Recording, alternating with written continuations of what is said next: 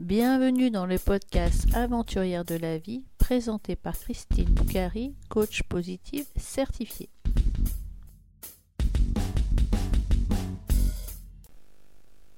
Dans l'épisode numéro 9 du podcast Aventurière de la vie, je reçois Laetitia Chevalier, présidente de l'association Enfants du désert. Bonjour Laetitia. Bonjour Christine. Comment vas-tu? Bien, je vais bien. Bon. Euh, je t'interviewe aujourd'hui car euh, tu es une aventurière de la vie. Tu es une femme inspirante pour moi. Ah, c'est gentil. Peux-tu nous raconter un petit peu ton parcours euh, de la création de cette association Enfants du désert? Ben, Ce parcours, il a démarré il y a 16 ans maintenant. Euh, enfin même bien avant ça, puisque mon premier voyage euh, au Maroc remonte en l'an 2000. Euh, où on était parti avec mon mari en vacances au Maroc, hein, comme des touristes lambda. On avait pris une semaine pour aller se reposer et on était allé sur Marrakech.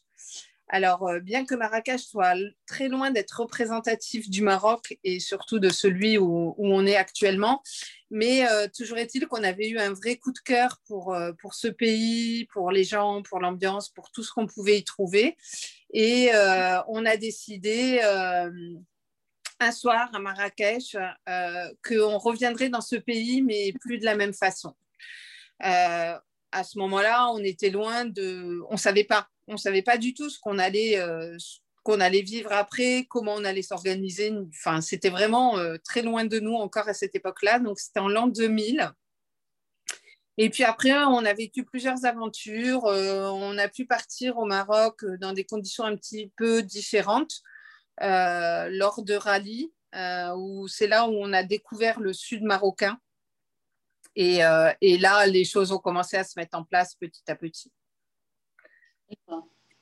Donc, dans quelle région euh, tu as découvert, euh, quelle région tu as découvert en particulier et quelle région t'a donné envie de, mettre en place euh, tous les projets que tu mets en place aujourd'hui? Ben, nous, ça a été le, gros coup de cœur bah, pour le pays en général, hein, mais pour la région du sud-est marocain, la province d'Erachidia, au niveau du désert, au port du désert. Ça a été un, véritable coup de foudre. Et pour nous, c'était c'était une évidence que c'était là-bas et pas ailleurs. Euh, alors pourquoi, j'ai envie de dire, le désert, il faut le vivre pour le comprendre. on y ressent des choses qui sont difficilement explicables pour des gens qui ne connaissent pas. je crois que le désert, d'ailleurs, on l'adore ou on le déteste. Je pense qu'il n'y a, a, pas vraiment de juste milieu. C'est vraiment, on en tombe complètement accro ou alors, comme certaines personnes, ça les angoisse et, ils accrochent pas. Mais, mais nous, ça a été un véritable coup de foudre. Et on avait décidé que, ça se passerait là. Euh, bien qu'à l'époque, euh, c'était pas le plus simple parce qu'il n'y avait pas d'avion qui arrivait dans la région. Euh, le premier aéroport, c'était 4 heures de route. donc, c'était pas le plus simple, mais, mais pour nous, comme c'était une histoire de cœur, on a suivi notre cœur et on a décidé que ce serait là, pas ailleurs. Pour les personnes qui ne connaissent pas la région, la région est-ce que tu peux expliquer comment elle est isolée par rapport à d'autres régions comme Rabat, Casa, Marrakech? Ah bah, elle est isolée déjà par rapport à sa situation géographique. Hein, euh, euh, ça se trouve à la, frontière algérienne. Et c'est vrai que c'est une région qui euh, n'a pas évolué forcément comme, ces autres grandes villes, bien que le tourisme y soit énormément développé maintenant. Mais par exemple, les, les infrastructures routières, voilà, c'est de la petite route pour descendre, enfin de la petite route. de la route qui passe dans des montagnes, c'est, enfin voilà, c'est pas, c'est pas pratique, il n'y a pas d'autoroute, euh, les avions n'y arrivaient pas jusqu'à il y a quelques années, euh, donc c'était un petit peu enclavé et, euh, c'est une région dont on s'occupait pas trop. Voilà. Donc c'est vrai que ça n'a pas évolué comme les autres régions et ce qui fait que les besoins ils sont bien présents. Bah, enfin, il y a d'autres régions aussi, hein, au Maroc, euh, ailleurs qu'au sud, euh, qui sont aussi un petit peu enclavées. Hein. Euh, il n'y a pas que cette région-là. Mais, mais voilà, la vie là-bas, c'est une autre vie, un autre temps, j'ai envie de dire. où on est encore un peu coupé de, pas mal de choses. Donc c'est cet aspect de vie qui t'a donné envie de travailler là-bas, le fait que ça Oui, il y, a, y, a, une énergie dans, cette région, cette énergie que, nous procure le désert, hein, qu'on ne retrouve pas ailleurs. Et euh, bien souvent, quand on part de, cette région pour monter à, Marrakech, euh, quand on arrive à Marrakech, les premières heures sont très difficiles. Enfin, pour nous, c'est toujours très difficile. On, étouffe toujours un peu. Euh, le contraste est tellement violent qu'on a du mal à retrouver nos repères. Je ne veux pas dire de la civilisation parce que le mot est un peu fort, mais, mais où il y a beaucoup de voitures, beaucoup de magasins, beaucoup de monde où Marrakech est un peu une ville de, consommation. Hein, euh, c'est très touristique et, euh, et on ne retrouve pas la même chose dans le sud. Et du coup, euh, les grands espaces nous manquent, le silence nous manque, les odeurs d'échappement nous gênent. Enfin voilà, c'est vraiment un contraste hyper violent. Euh, et même au bout de, au bout de 16 ans, hein, ça nous fait toujours le même effet. Euh, quand on part de notre région dans le sud et qu'on arrive à Marrakech, c'est toujours un petit peu violent. Après, on s'y fait. Hein, au bout d'une journée ou deux, euh, c'est bon, on est passé à autre chose. Mais, mais j'avoue que le, contraste est toujours assez violent. En quelle année donc tu as commencé à, à, prendre contact avec des associations localement ou à travailler localement et comment travailles-tu localement alors? Alors, officiellement, l'association a été créée en 2005. Euh, en juin 2005. Et euh, auparavant, on avait fait plusieurs régions hein, avec mon mari pour voir euh, où est-ce qu'on allait se poser, qu'est-ce qu'on allait faire, comment, avec qui. voilà. Notre volonté à la base était, on avait envie de prendre en charge une structure type orphelinat. et finalement, on s'est rendu compte que les enfants dans les orphelinats n'étaient pas forcément ceux qui avaient le plus de besoins. Euh, parce que souvent, euh, c'était des bah, déjà, c'était des structures d'État et euh, ils avaient quand même, enfin, ils étaient quand même assez bien aidés. Contrairement à certains enfants qui vivaient au sein de leur famille, qui avaient la chance d'avoir leurs parents ou au moins un des deux parents, mais qui, eux, bah, personne ne les aidait, personne n'allait jusqu'à eux. Euh, et c'est là où on s'est rendu compte que valait mieux aider les enfants au sein de leur famille directement parce qu'il y avait d'énormes besoins et peut-être plus que dans certaines structures. Donc euh, voilà, on est parti sur cette idée euh, qui était donc d'aller aider les enfants au sein de leur famille euh, et nous, à la base, au départ, euh, notre volonté, c'était euh, de descendre tous les deux, deux, trois fois par an avec notre voiture au Maroc et d'aller apporter des choses aux enfants. On est vraiment parti là-dessus. Hein. Nous, à la base, on n'avait pas d'idée. Enfin voilà, on n'avait pas d'idée de grandeur, j'ai envie de dire, entre guillemets, mais, c'était simplement une volonté d'un de, d'un couple d'aller aider des enfants plusieurs fois par an. Et voilà, on s'était structuré, on avait déposé euh, les statuts de enfin, l'assaut, on l'avait créé et tout pour, euh, pour formaliser certaines choses, mais, mais dans notre esprit, ce n'était pas, euh, pas pour en faire une, une, association, surtout pas celle qui est, qui est maintenant. Quoi.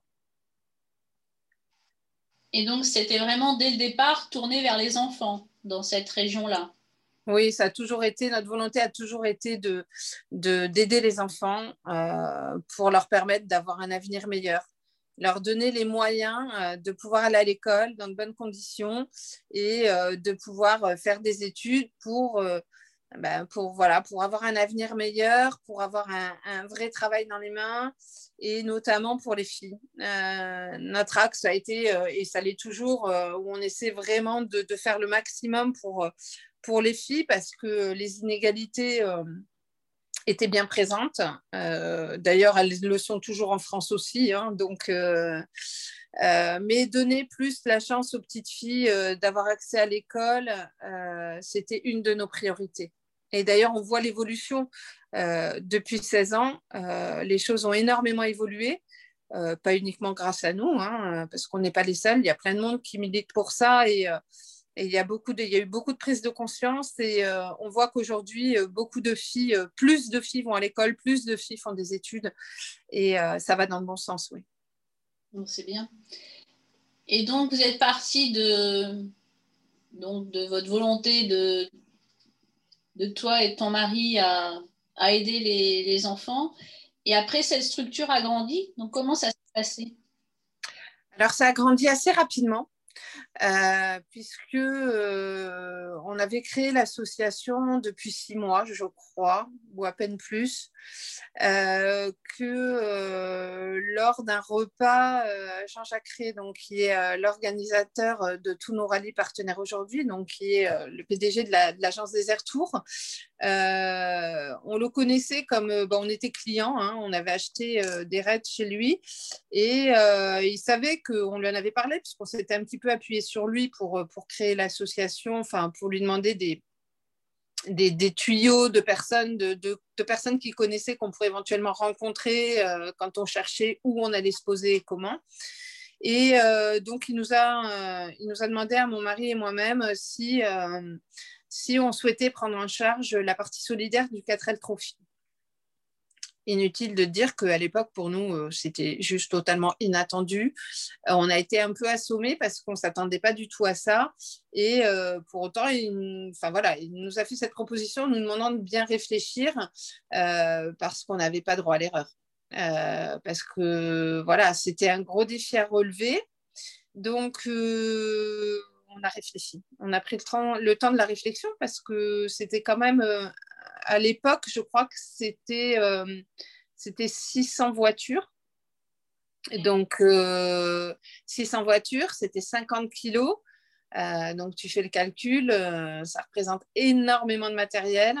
Et est-ce qu'on allait être capable de relever ce défi Voilà. Donc, on a réfléchi, on a pris le temps de la réflexion et on s'est dit qu'une chance comme ça, de 30 tonnes de matériel, qu'elle est arrivée sur le terrain directement. Donc, c'était 30 tonnes de matériel gratuit qui nous arrivait sur le terrain gratuitement. À ce jour, je ne connais pas une autre association qui a cette chance-là. Et, euh, on s'est dit que de passer à côté, euh, bah, c'était dommage. Donc, on a relevé le défi, on a dit OK, on y va. Et puis là, euh, tout s'est accéléré. Tout s'est accéléré très rapidement, puisqu'ensuite, Jean-Jacques nous a confié la partie solidaire aussi du Trophée Rose des Sables. Et euh, on a suivi l'aventure ensuite euh, pour le Trek Maroc hein, qui a été créé il y a quelques années. Et euh, voilà, et puis bah, tout ça a fait que Enfant du désert a grandi très très très vite, bien plus vite qu'on ne le pensait, qu'on ne l'imaginait, qu'on l'espérait. ça a été beaucoup de, de nuits blanches, de travail non-stop, parce que pendant très longtemps j'ai été seule au quotidien à tout gérer. Donc, euh, donc voilà, c'était une autre vie, mais une belle aventure. Une belle aventure qui se poursuit encore aujourd'hui. Euh, Enfant du désert a bien grandi. Beaucoup de gens m'ont rejoint. Et, euh, et, voilà, mais la rencontre avec Desert Tour, euh, bien évidemment, a été l'élément déclencheur pour, pour faire grandir l'association et pour en faire ce qu'elle est aujourd'hui. D'accord. Donc le 4L Trophy, c'est le rallye des étudiants qui a lieu en février chaque année. C'est ça. c'est un rallye féminin euh, qui a lieu en mois d'octobre et qui réunit à peu près 300 femmes. Et le rose est donc euh, le trek euh, de Desert Tour début novembre où il y a à peu près 300 femmes aussi. oui, c'est ça. Même plus, je crois. je crois qu'on était monté à 600, il me semble. Mm. Et donc pour les étudiants, donc les étudiants ramènent dans leur 4L 50 kilos de fournitures scolaires Non, ils ne ramènent plus 50 euh, kilos depuis plus de 10 ans. Je ne ah, cesse de le dire et de le répéter, mais tout le monde reste axé sur ces 50 kilos, c'est marrant. Non, il y a, oui, il y a plus de 10 ans, euh, j'ai préféré euh, privilégier la qualité à la quantité donc, on demande euh, depuis 10 ans aux étudiants d'apporter deux cartables avec tout le nécessaire à l'intérieur pour scolariser un enfant et deux sacs de sport avec du petit matériel sportif pour permettre de développer également euh, bah, le côté sportif dans les écoles, dans les clubs, euh, parce qu'il manquait énormément de matériel. Donc ça, c'est ce qu'on demande depuis un peu plus de dix ans. Et on a encore fait évoluer euh, la formule en 2012, je crois, si je ne me trompe pas. Euh, je ne sais plus, j'ai un trou, ça va tellement vite, en proposant aux étudiants, euh, pour ceux qui le souhaitaient sur la base du volontariat, d'apporter un cartable, un sac de sport et un don minimum de 20 euros pour nous permettre de construire des écoles. Euh, voilà, ça c'est la formule, sachant que effectivement, on s'adapte et les étudiants s'adaptent en fonction de, bah, des opportunités qu'ils ont. Bien évidemment, euh, il y a beaucoup d'étudiants qui apportent des fauteuils roulants, du matériel médical, paramédical. C'est un peu en fonction aussi de, leur opportunité, euh, en fonction des gens qu'ils rencontrent, des sponsors qu'ils rencontrent. Donc, euh, quand ça sort du cadre, ils nous demandent ils nous font un petit mail en disant voilà, on a l'opportunité d'avoir ça ou ça, est-ce que ça peut correspondre, est-ce que vous pouvez en avoir besoin? Donc, effectivement, à la base, on, détermine un, cadre, mais euh, rien n'est figé et euh, en fonction des demandes et des propositions, ça peut être, euh, voilà, ça peut être, on a eu des couveuses, des défibrillateurs, des échographes. ces étudiants sont assez surprenants et, nous permettent chaque année d'obtenir des dons voilà, complètement inattendus qui nous sont d'un très grand secours sur le terrain.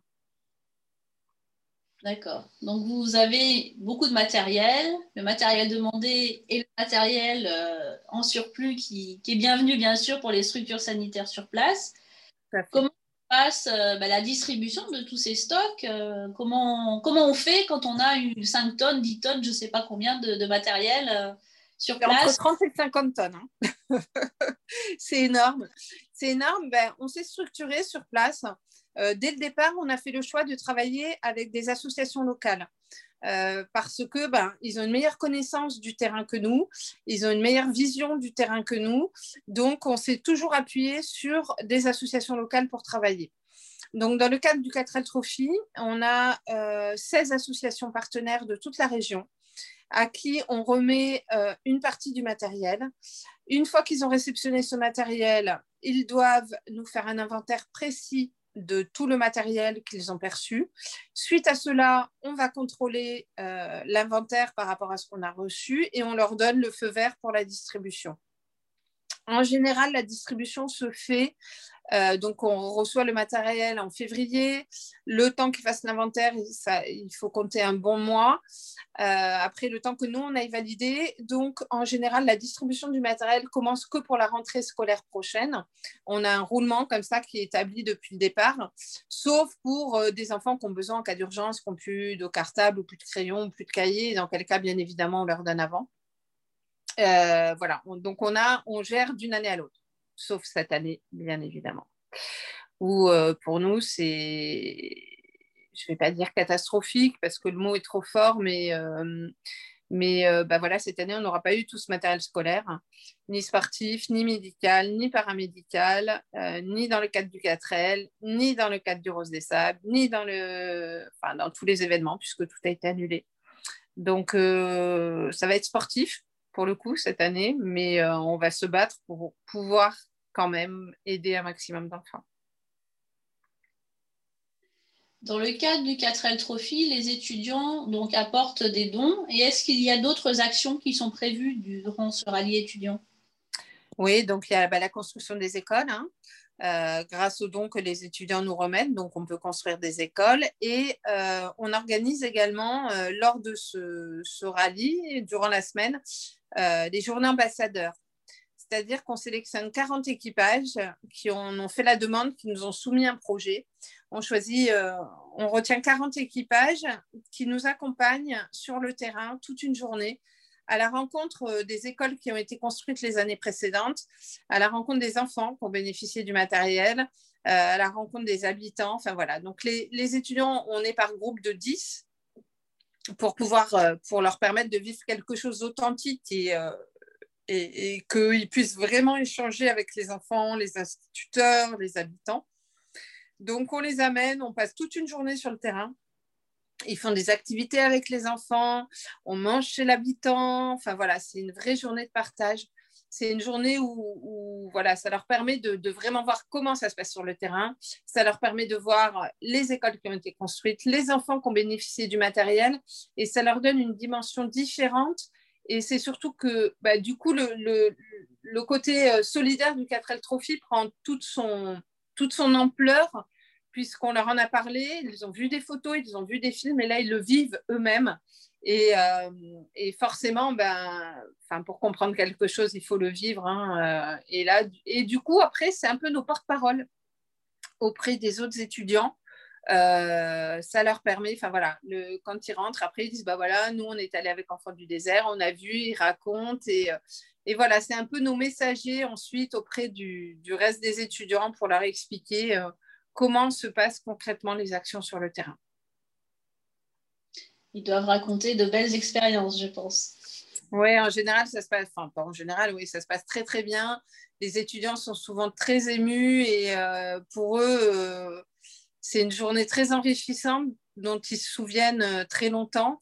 Et souvent, le soir, quand on leur dit, bon, allez, là, faut rentrer, on retourne au bivouac, euh, nombre de fois, ils disent non, s'il te plaît, allez, on veut rester encore un peu.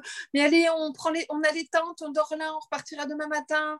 Et on leur dit non, non, nous, il faut qu'on vous ramène. Et, euh, souvent, ils traînent des deux pieds, ils ne veulent pas rentrer. Quoi. Ils n'ont pas envie que cette journée se finisse.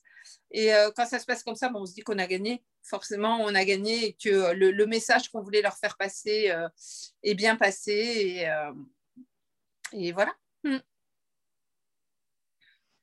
Pour le rallye Rose des Salles, donc euh, je connais mieux, normalement je ne vais pas me tromper. Donc euh, chaque euh, équipage en voiture ramène 50 kilos de.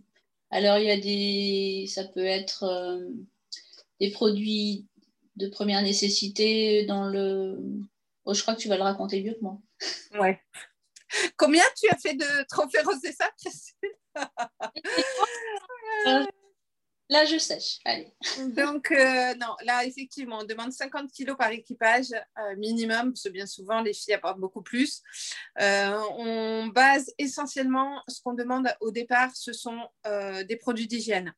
Des brosses à dents, du dentifrice, du savon, du shampoing. voilà, vraiment du, du matériel d'hygiène de base pour nous permettre tout au long de l'année de faire des cours de prévention hygiène dans les écoles et de pouvoir à l'issue de ces cours remettre un kit aux enfants parce que leur dire qu'il faut se brosser les dents, bah oui, mais quand ils n'ont pas de brosse à dents ou de dentifrice, ça ne sert pas à grand-chose. Donc euh, voilà, on demande produits d'hygiène de base, mais après, là encore une fois, ça va bien au-delà. Euh, on demande également du matériel de puriculture, euh, des couches, du lait, pour des mamans en détresse qui ne peuvent pas allaiter, des mamans où l'enfant est hospitalisé, là on donne des couches. Euh, pour des mamans qui ont des grossesses multiples, pareil, on leur donne des couches parce que ben, quand vous accouchez de jumeaux ou de triplés et que vous n'avez pas l'eau courante à la maison, ben, les couches lavables, ok, on est pour, mais il y a certains cas où malheureusement, il faut aussi, voilà. Donc là, on donne des couches.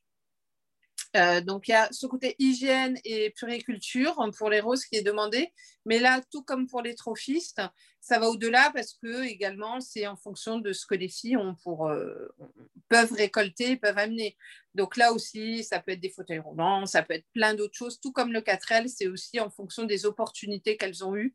Et, euh, et, là, pareil, même système, elles nous contactent et elles nous disent, voilà, on a la possibilité d'avoir ça ou ça, est-ce qu'on peut amener et, et, ce qui fait que tous les ans, euh, ça nous permet d'avoir aussi euh, beaucoup, beaucoup de choses pour les enfants, des vêtements, enfin des, produits d'hygiène, de puriculture, des fauteuils roulants. Euh, enfin voilà, là encore, c'est beaucoup de choses qui sont apportées par les filles.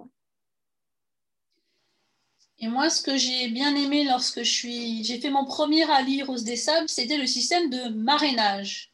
Hmm. Je avais une expérience de marrainage dans une autre association, mais ce que je voulais là, c'était effectivement pouvoir rencontrer ma filleule. Moi, j'ai choisi de, parrainer des filles, donc j'en ai parrainé deux. Maintenant, ça fait, trois, puisque Latifa ayant quitté l'école, du coup, c'est une autre, autre, une fille qui a été prise en charge. Et euh, ce que j'ai vraiment apprécié, c'est de recevoir des nouvelles euh, plusieurs fois par an de mes filleules, et puis surtout de les rencontrer euh, lors du rallye, le jour qui est dédié aux enfants. Ouais, c'est ça, ouais. Alors, ce parrainage. Alors, le parrainage, euh, aujourd'hui, on a, je crois, à peu près 250 enfants parrainés.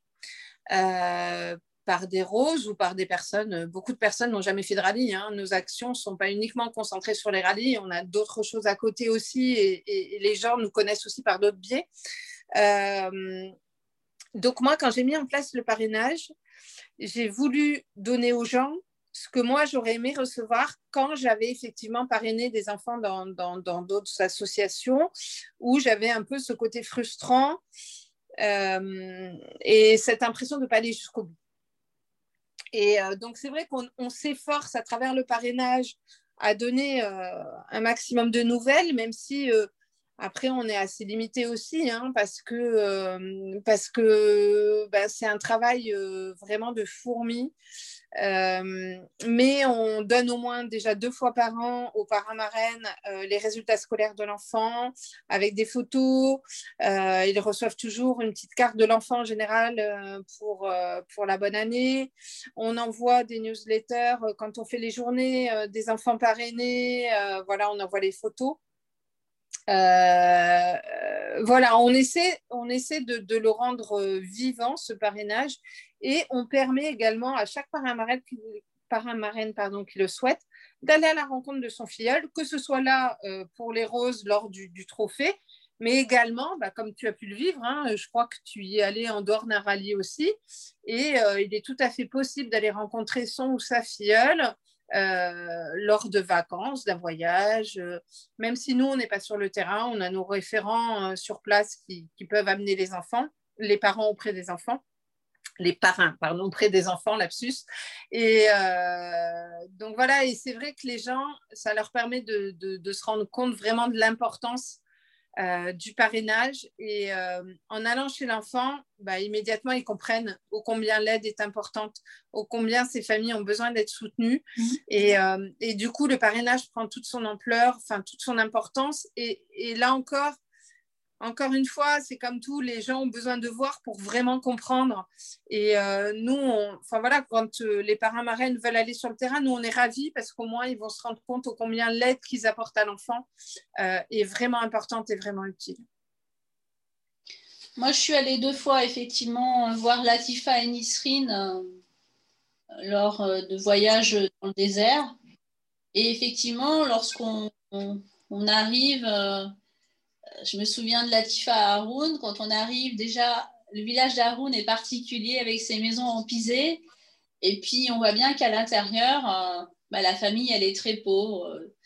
juste, euh, c'est vraiment très, très particulier, ces maisons en pisé dans, dans ces villages. Mm. Mm. On voit euh, ils n'ont pas grand-chose. Voilà, ils ont vraiment... Voire, voire rien pour certaines. Et du coup, un enfant parrainé ou une enfant parrainée, du coup, elle bénéficie de, d'un accompagnement scolaire, mais comment ça, comment ça se passe euh, sur l'année? il y a différentes aides qui sont données. Euh, dans la majorité des cas, euh, c'est une aide alimentaire. Souvent, les familles, c'est souvent des mamans seules, nous demandent de l'aide pour l'alimentation parce que pour elles, leur défi tous les jours, c'est de pouvoir donner trois repas à leurs enfants par jour. Et, euh, souvent, elles ne peuvent pas. Euh, c'est très difficile pour elles. Alors attention, le Maroc ne meurt pas de faim. Euh, ça n'existe pas au Maroc parce qu'il y a une entraide d'ailleurs euh, qu'on a énormément perdu chez nous. Mais euh, heureusement, il y a une entraide énorme dans ce pays qui permet aux gens, euh, même les, plus démunis, de, survivre quand même.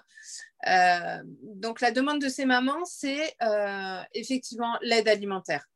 ça leur permet d'avoir un équilibre aussi alimentaire puisque nous, ce qu'on fait, donc on ne donne jamais d'argent. Ces mamans ont un petit carnet, c'est sous forme de bons alimentaires. Et tous les mois, elles ont un budget chez le vendeur de fruits et légumes, chez le boucher et chez l'épicier. Ainsi, on sait qu'il y aura au moins euh, 1 à 2 kilos de viande par mois, euh, ce qui est énorme hein, pour ces familles-là. Euh, qu'elles auront des fruits et légumes, ce qui est important aussi. Euh, et donc voilà, elles ont leur petit carnet, elles font leurs courses mais euh, parfois le parrainage se, traduit par d'autres aides, hein, puisqu'on l'adapte vraiment en fonction de la situation de la famille et de la demande des familles. Ça peut être euh, une aide médicale pour des enfants malades où les parents n'ont pas les moyens de, payer les traitements. Donc là, pareil, ils ont un carnet pour aller à la pharmacie pour acheter des médicaments tous les mois. Ça peut être euh, le paiement d'un loyer. Euh, quand une femme se retrouve seule pour X raisons et qui n'a pas les moyens de reprendre, euh, enfin, d'être logée. donc là, on va intervenir dans le paiement du loyer. Donc là, pareil, on paye directement le, propriétaire. Euh, ça peut être une aide euh, pour les étudiants sous forme de bourse, là par contre, euh, pour des étudiants qui ont besoin ben, voilà, de, de, payer leur logement, d'acheter à manger, de payer leur photocopie. voilà, c'est à peu près les grands axes d'aide au parrainage, sachant que la grande majorité reste l'aide alimentaire. Euh, et ça leur permet surtout d'avoir un équilibre alimentaire, euh, de pouvoir avoir euh, cette aide-là. Donc ça, c'est vraiment la partie financière. Ensuite, nous, on mhm. s'engage à travers tous les dons que l'on reçoit à donner à chaque enfant parrainé tout le nécessaire pour aller à l'école dans de bonnes conditions. Donc le cartable, les crayons, les stylos, les, crayons, les stylos, bien sûr, la trousse, enfin tout le nécessaire. Et on est là également pour répondre aux besoins d'urgence s'il devait y en avoir. C'est-à-dire que si un enfant parrainé euh, devait avoir besoin de soins d'urgence, euh, devait, enfin voilà, s'il y a un gros problème, on est là pour y répondre. Et euh, on fait le suivi des enfants parrainés sur leurs résultats scolaires. Donc, tous les ans, on récompense les meilleurs enfants de chaque niveau. Donc, on prend tous les enfants parrainés et suivant le, niveau, chaque niveau du cursus scolaire, on récompense les meilleurs bah, pour les motiver un peu, et, euh, euh, c'est toujours des, moments très sympas. Euh, mais on est également là pour redresser ceux qui ont des difficultés. donc certains, c'est, j'ai envie de dire, c'est pas trop de leur faute. Hein. la situation familiale fait que ben, c'est compliqué pour eux, mais il y en a certains aussi qui, bah, comme partout, n'ont pas trop envie de bosser. Donc là, on fait un peu le gendarme on les fâche un peu, euh, on essaie de leur faire comprendre combien c'est important pour eux. Euh, et, donc, suite à ça, on a mis en place des cours de soutien. Euh, et pour tous les enfants parrainés qui sont en difficulté, on les oblige à, prendre des cours de soutien qu'on donne. Alors, toutes les régions ne sont pas encore quadrillées, enfin, tous les villages ne sont pas encore quadrillés parce qu'on essaie d'en mettre de plus en plus en place, mais mais euh, par faute de moyens, on ne peut pas toucher encore tous les villages, mais on essaie de, voilà, que chaque enfant en difficulté, chaque enfant parrainé en difficulté puisse avoir accès à des cours de soutien. Bon, là encore, hein, euh, certaines fois, là, j'ai eu le rapport cette semaine, sachant qu'on n'est pas sur le terrain depuis un an, on a pu reprendre les cours de soutien, mais euh, comme on n'est pas là, bah, certains enfants euh, n'y vont pas. Donc, euh, bon, il va falloir qu'on puisse y retourner rapidement pour reprendre les choses en main. Mais, mais on arrive à avoir de bons résultats aussi, à récupérer des enfants vraiment en difficulté qui, à travers les cours de soutien, arrivent voilà, à reprendre le dessus et à reprendre goût aux études. Et ça, ça fait vraiment plaisir. Et tout ça, bah, voilà, c'est tout grâce au parrainage on, arrive à assurer ce suivi. Et euh, voilà, le parrainage, c'est au-delà de l'aide financière, c'est tout un encadrement et tout un suivi euh, qui est fait euh, tout au long de l'année. après, certains paramarènes nous envoient aussi des dons en plus, des dons financiers en plus. Donc, dans, dans ces cas-là, on va au souk leur acheter des vêtements, des chaussures, on achète des couvertures pour l'hiver. Euh, certains paramarènes nous envoient des petits colis, euh, des petites attentions, des petites photos, des petites lettres. Donc là encore, on la ramène. Euh, voilà, on essaie d'établir un, maximum d'échanges, même si bah voilà, on ne peut pas envoyer de nouvelles aux paramarènes tous les mois, toutes les semaines, parce que ça prend trop de temps. Puis, puis quoi dire? Je veux dire, souvent les gens ne se rendent pas compte, mais les enfants là-bas leur demander à quoi ils rêvent, euh, qu'est-ce qu'ils veulent faire plus tard. Euh, enfin, c'est des enfants, ils, ont déjà du mal à se projeter sur le lendemain, alors sur l'avenir, c'est difficile. C'est pas, voilà, on peut pas avoir les mêmes échanges avec eux que, que, nos enfants ici. C'est des enfants qui ne se projettent pas beaucoup, donc donc on n'a pas forcément matière tous les mois à raconter quelque chose. Euh, voilà, mais on essaie de, faire passer les, informations les plus importantes euh, concernant l'enfant et sa famille. pour avoir suivi mes trois filleules. je trouve effectivement que, que c'est très important d'avoir des nouvelles régulièrement. Mm. Et puis, hein, c'est toujours une chance de pouvoir les rencontrer lors des rallyes, puisque moi, j'ai fait déjà trois rallyes et le trek aussi. Et aussi d'avoir la possibilité de, de les voir euh, lorsqu'on va dans le désert marocain. C'est toujours euh, des échanges. Mais ça, c'est. Ce, ce, pardon, je te coupe, mais cet échange-là aussi est, est, possible parce que euh, j'ai une grosse équipe de bénévoles autour de moi et des bénévoles qui ont chacune en charge un certain nombre d'enfants parrainés et où elles envoient les news aux marraines euh, et elles me soutiennent énormément parce que 250 enfants, ça commence à faire beaucoup et c'est toute une organisation. Et euh, faire un mail personnalisé à chaque fois, ça prend du temps. Euh, ça prend du temps et, c'est aussi grâce à toutes les bénévoles que j'ai qui travaillent à nos côtés et qui envoient des news que ça nous permet de rendre ce parrainage plus vivant et plus concret. Et à côté du parrainage, quand je suis rentrée de, mon premier allié en 2014, euh, j'avais entendu parler de projets. Donc j'ai eu envie euh, bah, de financer un projet pour qu'il y ait quelque chose de concret et de pérenne dans la région. Donc euh, on avait travaillé ensemble en 2015 sur un projet. et donc le premier projet que j'ai financé, c'était une bibliothèque. Ouais, c'est ça la première bibliothèque, la plus jolie selon moi bibliothèque. Mais, bien évidemment. tu peux nous parler bah, de tous les projets, enfin, des types de projets que tu fais et nous donner un petit peu bah, maintenant le nombre de projets qui a été réalisé depuis les 15, 16 ans, 17 ans que tu alors s'il faut que je donne tous les chiffres, euh, j'avoue que je ne les ai pas tous en tête parce que ça va tellement vite. Une idée de savoir euh, à ce jour, euh, on a construit 40, euh, 40 écoles, 40 salles de classe, 40 ou 41, je ne sais plus exactement. Donc, école primaire et école maternelle.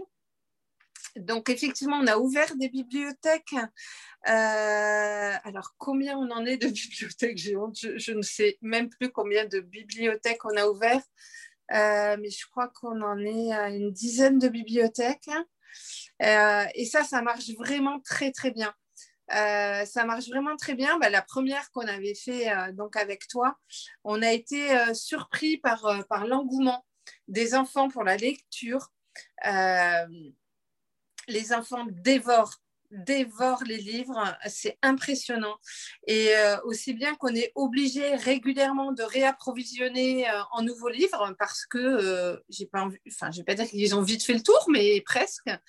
Et donc, on a énormément de demandes sur le terrain pour des bibliothèques, surtout qu'on travaille en partenariat avec la délégation de l'éducation nationale et euh, ils ont vu le retour de ces bibliothèques et euh, donc on travaille avec eux et on essaie d'en développer un maximum parce que eux euh, ont mis en place en plus un, système de, de passeport de passeport de la lecture. Donc, c'est un passeport dans lequel les enfants écrivent. Ben, je ne sais pas si tu avais vu quand tu avais été dans la bibliothèque. J'ai vu le directeur de l'école où il y a eu la première bibliothèque. Quand je suis allée l'année suivante avec, euh, avec mon mari, effectivement, il nous avait expliqué les passeports or, argent. Donc, c'est pour encourager en fait les enfants à lire. Hmm. C'est, Ils ont fait un concours maintenant. Il y a un concours régional entre toutes les écoles euh, sur le nombre de. Enfin, c'est vraiment génial. Euh, c'est vraiment super chouette. Donc, on continue, on continue vraiment ces projets puisqu'on a eu un rendez-vous encore la semaine dernière. On a fait une visio avec euh, la délégation et, euh, ils nous ont encouragé vraiment à poursuivre ces ouvertures de bibliothèques parce que parce qu'il y en a besoin, parce que les enfants sont demandeurs, parce que c'est utile. voilà. Donc, on continue dans ces projets. On fait également donc des forages de puits au sein des écoles tu le sais puisque tu en as financé un aussi. Euh, donc là, ce sont des puits qui nous permettent de, développer des projets, un projet pédagogique au sein de l'école c'est-à-dire que de, permettre aux, instituteurs d'apprendre aux enfants comment on cultive, comment on plante des arbres, comment on plante des graines. Euh, voilà, c'est tout un projet tout au long de l'année. Et ça, ça marche très, très bien aussi. Ça permet aux écoles de, reprendre vie, euh, d'avoir de la végétation, des plantations, des arbres. Et ça change véritablement l'environnement dans lequel les enfants se trouvent. Donc ça, c'est pour la partie puits. Euh, on fait également, donc pour continuer sur tes projets, euh, des jardins d'enfants. Euh, donc ça permet, donc c'est des balançoires, des toboggans. et ça, on avait développé, je ne sais plus, le, premier jardin d'enfants qu'on avait fait, je crois que c'était en, je sais plus, en 2013, je crois. Et je le dis toujours, mais je n'avais pas mesuré à l'époque l'impact que ça pouvait avoir sur les enfants et le retour qu'il pouvait y en avoir. Et euh, on, a, on a oublié, je crois, euh, nous, quand on était gamin, comment on adorait aller sur des balançoires. Enfin, moi, perso, j'avais oublié. Et, euh, et, le droit de jouer pour les enfants, c'est hyper important. Et donc, voilà, on développe aussi ces petits côtés jardin d'enfants qui permettent aux enfants de, s'éclater sur les balançoires et, euh, et, de jouer, tout simplement. Jouer. Voilà. Donc, euh, donc voilà, qu'est-ce qu'on fait d'autre euh, on, fait, on fait quelques salles informatiques au niveau, là, plus des lycées, collège-lycée. voilà, qu'est-ce qu'on fait d'autre? On finance des opérations chirurgicales. Euh, que les, les, enfants puissent avoir des toilettes propres. Oui, alors ça, c'est hyper important. On construit des sanitaires. Il faut savoir que bon nombre de petites filles arrêtent l'école parce qu'elles ne peuvent pas aller aux toilettes. Ce qui paraît complètement démentiel, mais c'est la réalité. Euh, donc, effectivement, on construit des sanitaires ou on rénove des sanitaires dans des écoles où, il n'y en a pas, où euh, il y a besoin. Euh, ça nous permet aussi de mettre des lavabos, d'y mettre des produits d'hygiène. Bah, ça fait partie aussi de, des notions d'hygiène qu'on leur donne. Et surtout, on leur demande à tour de rôle d'entretenir les sanitaires. Euh, des fois ça marche, des fois ça marche pas. J'avoue, c'est pas 100% de réussite, mais, euh, mais ça marche. On a, on a dans certaines écoles des brigades qui sont mises en place. Donc il y a la brigade des papiers, des déchets, donc, les enfants vont ramasser, ils ont les gilets à la récréation et leur rôle. Ben, Aujourd'hui, toi, tu ramasses les papiers, toi, tu vas faire les, sanitaires, toi, tu vas arroser les plantes, toi, tu vas. Enfin, voilà. C'est des petites brigades qui sont faites et ce qui responsabilise les enfants, c'est. On leur dit, c'est votre école, on a fait en sorte qu'elle soit belle, maintenant, c'est à vous de faire en sorte qu'elle reste belle. Voilà. Donc, euh, donc voilà, oui, avec les sanitaires aussi. On a fait des terrains de sport aussi. Euh, voilà. En gros, on essaie de faire tout pour que les enfants aillent à l'école dans de bonnes conditions et envie d'apprendre, euh, puissent évoluer, soient en bonne santé euh, pour, pour voilà, un avenir meilleur, tout simplement. Et qui dit projet dit aussi Jérômine qui t'aide sur les projets. Donc. Ah, très important, Jérômine. Jérômine qui est devenue un, un élément essentiel de l'association. Jérômine est arrivée à mes côtés il y a 6-7 ans maintenant, euh, tout au départ comme stagiaire. Elle a fait un premier stage, elle a fait un deuxième stage et euh, je l'ai embauchée en sortie d'école euh, parce que parce que j'avais besoin, j'étais à bout de souffle.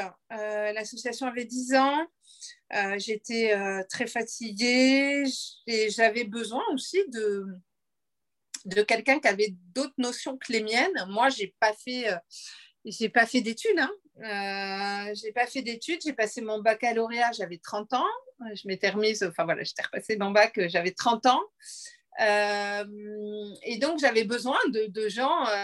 Jérôme avait fait une école de commerce et j'avais besoin euh, de quelqu'un qui avait la tête bien faite, euh, avec, euh, qui avait appris des choses que moi je ne connaissais pas pour m'aider. pour m'aider. et donc, suite au stage où ça avait très bien matché toutes les deux, et c'était vraiment passé, enfin voilà, on s'entendait vraiment merveilleusement bien. Et c'est surtout que toutes les deux, on, est, on a la même sensibilité, mais on est, on est extrêmement différentes. mais on se complète, on se complète, mais magnifiquement bien. et donc, Jérôme est à mes côtés depuis 6-7 ans maintenant et elle fait un boulot remarquable, remarquable. Et ça a été le deuxième souffle, je dis toujours, ça a été le deuxième souffle d'Enfant du désert parce que j'avais vraiment besoin d'aide, j'y arrivais plus, j'y arrivais plus au bout de 10 ans. Et puis, puis l'association était devenue avait pris une autre dimension. Et, il fallait il fallait il fallait de l'aide. Il fallait de l'aide avec des gens avec d'autres compétences euh, que les miennes. Parce qu'à un moment donné on a beau avoir le cœur mais ça euh, ça suffit pas hein, euh. et, donc ouais Jérôme a vraiment été le deuxième souffle d'enfant du désert. Et puis ensuite ben il y a toute une équipe au fur et à mesure des années qui s'est créée euh, tout autour, hein, des bénévoles fidèles euh, qui font un boulot remarquable également, euh, qui sont à nos côtés. Et j'ai, enfin voilà, on a vraiment un noyau qui dure depuis plusieurs années. Et après, il y en a qui reviennent, il y en a qui viennent moins en mission parce que ben, ils ont une vie de famille, mais restent toujours attachés à l'association malgré tout. Euh, mais on est vraiment un noyau d'une trentaine de personnes euh, hyper fidèles, hyper engagées, euh, qui ont, où on a tous le, même but. C'est, enfin, au départ, c'est l'amour du pays, l'amour des enfants, l'envie de les aider, et puis on s'entend tous merveilleusement bien, même si des fois il y a, enfin voilà, ça peut arriver hein, sur le terrain en pleine pression. il peut y avoir des petits couacs, mais mais comme on, s'entend bien et qu'on s'aime tous très fort, euh, on trouve toujours des solutions et on arrive toujours à se pardonner euh, euh, les petits égarements hein, qui peuvent arriver. mais moi, je dis toujours, c'est ma deuxième famille, c'est ma famille parce que parce que c'est vraiment ça. On est tellement soudés et, ouais, c'est une belle histoire. C'est une belle histoire que ce soit au niveau de, notre côté avec les enfants. Euh, tous les gens de l'équipe parrainent des enfants, ils ont tous leur filleule. Euh, enfin, c'est une belle histoire. Ouais, c'est une belle histoire humaine et avec les enfants et entre nous. Euh, une belle aventure, une belle histoire. Et depuis le, le Trek Rose, tu as mis en place des chèvres. Donc, ça fait. Un élevage de chèvres, Un élevage de chèvres. Et puis aussi des actions pour les, pour les femmes euh, qui sont en charge de ces chèvres. Hmm. Euh, Alors, c'est vrai que euh, bah, d'être sur le terrain, on se rend compte que, bon, effectivement, les enfants, on a essayé de faire tout, enfin voilà, de, de, de, mettre en place tout ce qu'il fallait pour les enfants. On a bien l'intention de continuer, hein, mais on s'est rendu compte que voilà, aider les mamans, c'était bien, mais euh, on voulait essayer de sortir de, ce système d'assistanat et de permettre à ces mamans d'être euh, autonomes euh, financièrement. C'est compliqué parce que souvent elles sont dans des villages isolés, elles sont seules, donc elles ne peuvent pas laisser leurs enfants, elles ne peuvent pas quitter la maison. Donc on a essayé de, de voir ce qu'on pouvait mettre en place et ce qu'on pouvait faire. Donc on a commencé par, on leur fait faire un peu d'artisanat. Euh, des tapis, des pochettes, des broderies euh, que nous, on revend lors de nos boutiques euh, et on leur reverse, donc elles ont un revenu. Certaines femmes sont devenues totalement autonomes grâce à leur production, à ce qu'elles font. Et il y a deux ans, avec le trek, effectivement, enfin trois ans maintenant, hein, puisque on a mis en place un élevage de chèvres. C'est-à-dire qu'on donne aux mamans deux chèvres euh, et il y a également forcément des boucs euh, ensuite qui sont achetés et, euh, et ça leur permet ben, d'élever leurs chèvres, d'avoir du lait pour leurs enfants et d'avoir une production de chevreaux qu'on peut ensuite leur racheter et ce qui leur donne un revenu. à la base, on était parti, on espérait pouvoir monter une fromagerie à moyen terme. J'avoue que c'est un, projet sur lequel on est revenu euh, parce que euh, les conditions du désert ne s'y prêtent pas. Euh, l'alimentation n'est pas assez riche pour les chèvres, donc on n'arrive pas à avoir suffisamment de lait. et les conditions avec les chaleurs extrêmes font qu'on a été obligé de revenir sur ce projet-là. et de se rendre à l'évidence que ça allait être vraiment trop, trop compliqué, trop difficile et que là aussi, il y a eu d'autres. Ça a été fait dans d'autres régions du Maroc. Et donc, la personne en charge chez nous, Christian, qui gère ce projet, qui est un fromager lui-même, est allé à la rencontre d'autres associations qui avaient mis ces projets-là en place. Et on a été obligé de se rendre à l'évidence que dans notre région, c'était trop on s'aventurait sur, euh, ça allait être trop compliqué et on l'a vu une fois qu'on l'a mis en place avec, euh, voilà, des choses toutes simples. Hein. Euh, par exemple, il faut savoir que nous, la, majorité des mamans, des femmes mettent les chèvres sur les toits, comme ça se fait dans l'Exar. Et il faut savoir qu'une chèvre qui est sur un toit et pas au sol va produire beaucoup moins de lait truc tout bête, hein, chose qu'on n'anticipe pas forcément avant. Et nous, dans ces XAR, les femmes n'ont pas toute la possibilité de laisser leurs chèvres au sol parce qu'elles n'ont pas la place. Elles les mettent sur, leur, sur les toits, ce qui réduit considérablement la production de lait. Enfin voilà, c'est plein de petites choses comme ça qu'on a fini par, euh, par appréhender, par, découvrir, par découvrir au fur et à mesure de, de l'élevage et de l'avancée. Mais toujours est-il que ça reste quand même quelque chose d'utile puisque les femmes euh, ont du lait pour les enfants, euh, peuvent vendre leur production, donc, ça reste quand même une source de revenus pour elles. D'accord. Et toutes les femmes qui, qui ont des chèvres ont la possibilité de suivre aussi des programmes. Euh, c'est ça. Elles n'ont pas la possibilité. Elles, c'est même pas une possibilité, c'est une obligation. si elles rentrent dans le système de, d'élevage de chèvres, elles s'engagent à suivre des cours d'alphabétisation.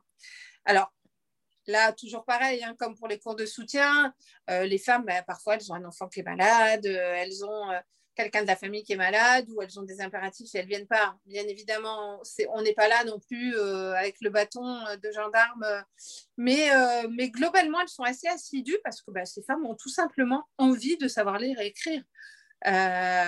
parce que bah, on ne mesure pas toujours l'impact, mais savoir ni lire ni écrire, c'est vraiment un handicap considérable, ne serait-ce que pour aider leurs enfants à faire leurs devoirs, ne serait-ce que quand l'enfant ramène le bulletin à la maison. Une maman qui sait ni lire ni écrire, bah, elle peut rien dire à son enfant puisqu'elle n'est même pas capable de déchiffrer le bulletin. Donc, euh, donc elles sont d'elles-mêmes demandeuses. D'elles-mêmes, elles sont demandeuses de savoir lire et écrire. Euh, donc, euh, en général, ça se passe très très bien, puisque d'elles-mêmes, elles ont, elles ont cette volonté et cette soif d'apprendre. Donc elles sont vraiment dans. C'est vraiment un processus qui, qui aide euh, à la fois les, mamans et puis les familles, et puis le fait qu'elles aient une, activité de s'occuper de la chèvre et qu'elles aillent à l'école, ça leur donne aussi euh, euh, une confiance en elles. ça les aide aussi mmh intellectuellement. Oui, parce que nous, euh, ces, femmes qu'on aide à travers le parrainage, ces familles qu'on aide à travers le parrainage, c'est très bien. C'est très bien, ils en ont besoin et c'est essentiel. Mais euh, c'est si on pouvait, et là, on en a pour des années à en arriver là, mais nous, notre but, ce serait que ces mamans que l'on aide aujourd'hui à travers le parrainage puissent un jour être autonomes. Parce que parce que voilà, on le voit quand on leur donne leur salaire, ce qu'elles ont réussi à gagner grâce à leur production, mais, mais quel bonheur pour ces femmes, quelle fierté. Et, euh, nous, notre but, ce serait d'en arriver à là. Oui, aujourd'hui, on fait de l'assistanat pour certaines familles, mais parce qu'on n'a pas d'autre solution, euh, parce qu'il faut du temps pour mettre les choses en place. C'est compliqué, mais, euh, mais à terme, c'est ce qu'on aimerait, c'est pouvoir permettre à ces femmes d'avoir au moins un minimum de revenus. On ne veut pas en faire toutes des femmes hyper riches, hein, mais au moins pouvoir subvenir à leurs besoins de base et les sortir de, de, de, l'assistanat, vraiment. Mais ça va prendre du temps, mais il faut, commencer par un bout. Avec le recul des deux, trois années, là, du coup, les, femmes qui ont des, des chèvres, donc comment et qui sont allées à l'école, vous avez retrouvé un an, deux ans après, comment elles sont comment... Ah ben, elles sont contentes, elles sont hyper demandeuses. Euh, donc, il y en a certaines qui ont arrêté le programme. Hein. C'est arrivé, mais je crois que sur, euh, sur les 80, je crois qu'on a 85 femmes dans le programme. Euh, on en a peut-être trois qui ont arrêté en disant que c'était trop dur qu'elle ne pouvait pas, qu'elle ne pouvait pas prendre soin des chefs comme il fallait. donc, c'est pas beaucoup. Trois, trois qui ont arrêté sur plus de 80. Donc j'ai envie de dire que c'est une réussite. maintenant, on a envie d'aller encore plus loin. Euh, c'est de continuer. Là, pour l'instant, on rachète pas de chèvres supplémentaires pour diverses raisons, surtout parce qu'on veut pouvoir suivre le projet. 85 euh, femmes déjà dans le projet, c'est beaucoup. Euh, sachant que ces femmes, on ne peut pas leur donner 10 chèvres chacune, c'est impossible, elles ne pourront pas s'en occuper. Donc, on a envie de, continuer comme ça ce roulement pour bien sécuriser, bien, bien continuer à stabiliser les choses. Mais elles nous demandent, elles ont envie aussi de poules, de pigeons, euh, de lapins. Euh, donc voilà, donc là on est, euh, on est, voilà, on est en train de travailler sur d'autres domaines, notamment celui des poules, parce que ben, les poules, les œufs, après la viande, c'est aussi, et puis les poules, ben, on peut leur donner un peu c'est plus facile de les alimenter que des chèvres. Euh. Donc, euh, on va mettre en place aussi un programme de, de, poules. Euh, si j'avais su un jour que je serais dans un élevage de chèvres et de poules. Voilà. Non, mais c'est que du bonheur. C'est que du bonheur. parce que, voilà, les choses évoluent, ça bouge et, et, et, on développe de plus en plus de choses. Et, et c'est c'est bien parce que ces femmes, elles demandent, elles demandent que ça, hein, à évoluer, à s'en sortir. Elles ne demandent que ça. Elles ont envie. Elles ont envie de se battre, elles ont envie de, faire des choses, elles ont envie d'être autonomes et, euh, elles sont hyper demandeuses. Donc, euh, donc voilà, on travaille avec elles euh, là-dessus pour essayer de faire évoluer les choses tout doucement. Ouais, super. Et donc, malgré ce Covid hein, qui t'empêche, toi et ton équipe, d'aller sur place depuis euh, presque un an déjà, ou même depuis une année, euh, comment vous suivez les projets euh, ben, J'imagine, comme tous les ah ben, Français? on a continué, on a continué comme tout le monde, on s'est adapté. Alors, j'ai juste envie de dire, laissez-nous sortir. Si j'ai un message à passer aujourd'hui, c'est laissez-nous sortir on n'en peut plus. On, veut retourner au Maroc, on veut aller voir nos petits, euh, on veut sortir, on n'en peut plus. Euh, on s'est adapté, bien sûr. On s'est adapté. Ben, déjà, on a nos références sur le terrain, euh, notamment Rachid, qui fait un boulot exceptionnel. nos actions terrain ont continué à, donc en fonction de la pandémie, hein, on continue à avoir lieu, les constructions ont eu lieu ça a pris du retard, mais on a pu continuer. On a eu les autorisations euh, pendant le couvre le, couvre-feu, non, le confinement, euh, de, que nos équipes de maçons puissent continuer à travailler. On avait eu les autorisations euh, des, autorités locales. Euh, on a eu, enfin on a eu l'autorisation de reprendre les cours de soutien. Euh, et puis, on travaille à distance, en vidéo, par mail, par message, par WhatsApp. Merci. Enfin, voilà. Et euh, on fait nos réunions en visio avec le Maroc. on continue, on s'est adapté. Maintenant, je ne vous cache pas qu'au bout d'un an, il euh, faut y aller. Quoi. Là, il faut vraiment qu'on y aille. Donc, euh, mais malgré tout, on, respecte ce qu'on nous demande de faire ou pas faire. Donc, on attend. Euh, mais on s'est adapté. chose qu'on n'aurait pas, bah, comme beaucoup de personnes, hein, on n'aurait pas pensé pouvoir travailler comme bon nombre de personnes. Et puis, bah, finalement, voilà. mais je vous avoue que ça, ça manque de chaleur humaine, tout ça. Oh, ça manque de chaleur humaine, de relations humaines, c'est difficile. Vraiment, vraiment, nous, on souffre beaucoup de ne pas être avec nos petits. Et euh, on devait repartir fin, janvier, tout était prêt. Et euh, tout était prêt. Hum, c'était sans compter moins de 48 heures avant le décollage, euh, l'annonce de la fermeture des frontières. Bon, eh ben, les valises sont toujours prêtes. je ne sais pas défait, je me suis refusée à défaire ma valise. Et euh, dès que ça rouvre, euh, on partira euh, en faisant bien attention, bien évidemment. Hein. La, valise est pleine de masques de gel hydroalcoolique pour, faire attention là-bas. mais on attend, on attend, mais on s'est adapté comme tout le monde et puis on patiente. parce qu'il en va du, bien-être de, de, millions de personnes. Donc, on, on patiente et on se fait une raison parce que sinon, c'est trop dur.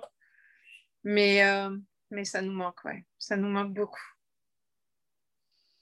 Et donc, merci à Rachid et à tous tes correspondants ah qui, font le relais de, de, ce que tu ne peux pas faire en local euh, depuis. Ça. Si j'avais pas les références sur le terrain et toutes les associations avec qui on travaille, euh, et j'aurais pas pu continuer, c'était pas possible. Mais là, grâce à, grâce à eux tous, grâce à leur volonté euh, de, vouloir, voilà, on a pu, on a pu continuer, même si ça s'est pas fait comme d'habitude, même si on a pris du retard sur plein de choses. Mais, euh, mais ça, voilà, l'essentiel a pu continuer. On a pu continuer l'aide aux familles. Enfin, voilà. Donc, ça, c'est vraiment primordial. Et puis, ben, on rattrapera le temps. Et puis, euh, on a eu aussi des gens autour de nous très compréhensifs. Hein. Euh, là, on est en train d'envoyer les résultats scolaires des enfants qu'on arrive à avoir. Mais bien évidemment, on n'a pas de photos des enfants parce que ben, on n'a pas le droit de les réunir. Euh, parce que ben, on ne peut pas demander à nos référents d'aller dans chaque famille faire des photos parce que ben, ils ont aussi leur vie puis on leur demande déjà beaucoup de choses. Donc on explique aux parents marraines que ben voilà pour le moment on n'a pas de photos mais la situation fait que mais et tout le monde est très mm. compréhensif, tout le monde comprend qu'on n'est pas euh, dans la vie normale malheureusement et qu'on a des contraintes et que tout le monde fait au mieux mais euh, voilà on a aussi la chance d'avoir beaucoup de enfin les gens qui avec lequel on travaille sont très compréhensifs. Donc, euh, donc ça se passe bien. Ça se passe bien. Moi, j'avais lancé avec, euh, avec, avec toi le projet de, jardin d'enfants au mois de au mois de mai, je crois, l'année dernière. Et il a été fait, ben, il a été fait ben, quand il a pu, mais en début, je crois qu'en début d'année ou en fin d'année dernière, tu m'avais envoyé les photos. Ouais, Donc les projets continuent. Après, ben, non, ça continue. Il faut juste faire preuve de patience et, euh, parce que tout est plus compliqué euh, sur le terrain. Tout, et, et, de travailler à distance, c'est aussi. C'est, voilà, ça prend plus de temps. Tout est plus complexe, mais on y arrive. On y arrive. Il faut juste. Euh, voilà. Il faut de la patience. Faut, puis on n'est pas là sur le terrain à mettre la pression, hein, comme on, sait si bien le faire habituellement. Donc, donc voilà. Donc, mais, mais voilà, il faut accepter que qu'il faut moins. Enfin voilà, c'est peut-être aussi une façon à nous d'apprendre à être patient et de, sortir dans ce système du tout tout de suite, dans lequel on est un peu hein, aujourd'hui. Euh, quand on reçoit des mails et que les gens disent bah, Je vous ai fait un mail il y a deux heures, vous ne m'avez pas répondu encore. Ben oui, donc voilà, ça nous permet aussi de, de, de, de bah, voilà, travailler différemment et d'apprendre la patience. Et, euh, et je pense que ça, ça peut faire du bien aussi. Et donc, pour conclure, quel message on pourrait donner à nos auditeurs et nos auditrices euh, qui écoutent euh, cette belle aventure de la vie que tu as avec cette association Mais qu'est-ce que 2020-2021 nous auront appris finalement? Ben, Moi, j'ai envie de dire, déjà, la première chose que j'aurais envie de dire, c'est tout le monde à son échelle peut faire quelque chose pour l'autre aujourd'hui. On n'a pas besoin de créer une association, on n'a pas besoin de partir à l'autre bout du monde. chaque jour, tout le monde peut aider quelqu'un. Il suffit juste de le vouloir. Il suffit juste d'ouvrir les yeux et, euh, et tout le monde peut aider à sa façon. On n'a pas besoin de monter une asso pour aider l'autre. Euh, donc ça déjà c'est important. Je pense que voilà, quand tout le monde aidera plus de monde au quotidien, le monde se portera beaucoup mieux ici et ailleurs. Euh, j'ai envie de dire que nous, voilà, cette année nous a permis de voir que qu'on n'était pas seul, que la solidarité n'était pas morte, que euh, voilà, on a été énormément soutenus, énormément aidés. Euh, j'ai envie de dire, ben, venez voir notre beau désert parce qu'il est vraiment beau, parce que les gens là-bas valent vraiment le coup d'être rencontrés. Et je sais que pour bon nombre de celles qui nous écoutent, on aura la chance de se retrouver en octobre prochain euh, lors du rallye ou, du trek. Euh, et ça va être un grand moment de bonheur pour nous toutes parce qu'on a tous soif de liberté et de voyage. Euh, mais je crois qu'il ne faut, faut, pas perdre confiance, hein, même si c'est dur. Il y a des gens qui vivent des situations très difficiles hein, à travers ce Covid, mais je crois qu'il faut, faut qu'on garde confiance. Est-ce qu'on en ressortira plus fort? Je ne sais pas. Est-ce que tout le monde en tirera des leçons? Je ne sais pas mais euh, je pense que dans toute situation, il y, a, des choses positives à prendre. Et nous, on s'efforce de, garder le positif de, tout ça. Et, euh, et voilà, et j'espère qu'on se retrouvera tous bientôt, toutes et tous, euh, pour de nouvelles aventures, à les découvertes de, de, notre beau désert. On va le redécouvrir différemment et on va retrouver nos enfants qui auront bien grandi.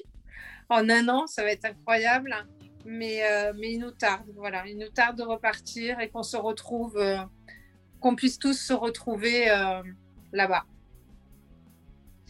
Ah, merci beaucoup, Laetitia. Ben, merci euh, à toi, Christine. Et puis, euh, cher gouvernement, ouvrez-nous les frontières, que Laetitia et toute son équipe puissent partir. Laissez-nous sortir. C'est vraiment toutes ces roses, toutes ces filles qui ont envie de désert, de rallye. Il n'y a pas que moi, hein. on est tous dans la même situation. Hein. On a tous envie de, de retrouver cette insouciance, de retrouver euh, les câlins, les bisous, les voyages, les, les, files d'attente dans les aéroports qu'on maudissait, mais que, dont on rêve aujourd'hui. Donc, euh, mais bon, je pense que. Ah, allez, on, a fait le plus dur. Ouais. Hein, on va dire ça. Merci beaucoup, Laetitia. Merci à toi, Christine. De revoir euh, sur le rallye en octobre. Ouais. Sinon, on se tient toujours au courant. Dans la vie, ouais. Je te remercie. Ben, merci à toi. Merci Laetitia pour cette belle interview. La création de ton association Enfants du désert est une vraie aventure de la vie. Nous espérons tous que la situation du Haut-Covid s'améliore rapidement et que les gouvernements réouvrent les frontières afin que toi et ton équipe puissent aller dans le sud-est marocain à la rencontre des enfants du désert. Pour te contacter, il y a le site enfantsdudésert.org et les réseaux sociaux. Chers auditeurs, chères auditrices, vous qui m'écoutez chaque dimanche, merci de vous abonner sur Google Podcast, Apple Podcast ou Spotify. Merci de me laisser des commentaires afin de m'encourager à poursuivre mes interviews de femmes inspirantes. Vous retrouverez prochainement, dimanche, une nouvelle interview d'une femme inspirante sur le podcast Aventurière de la vie.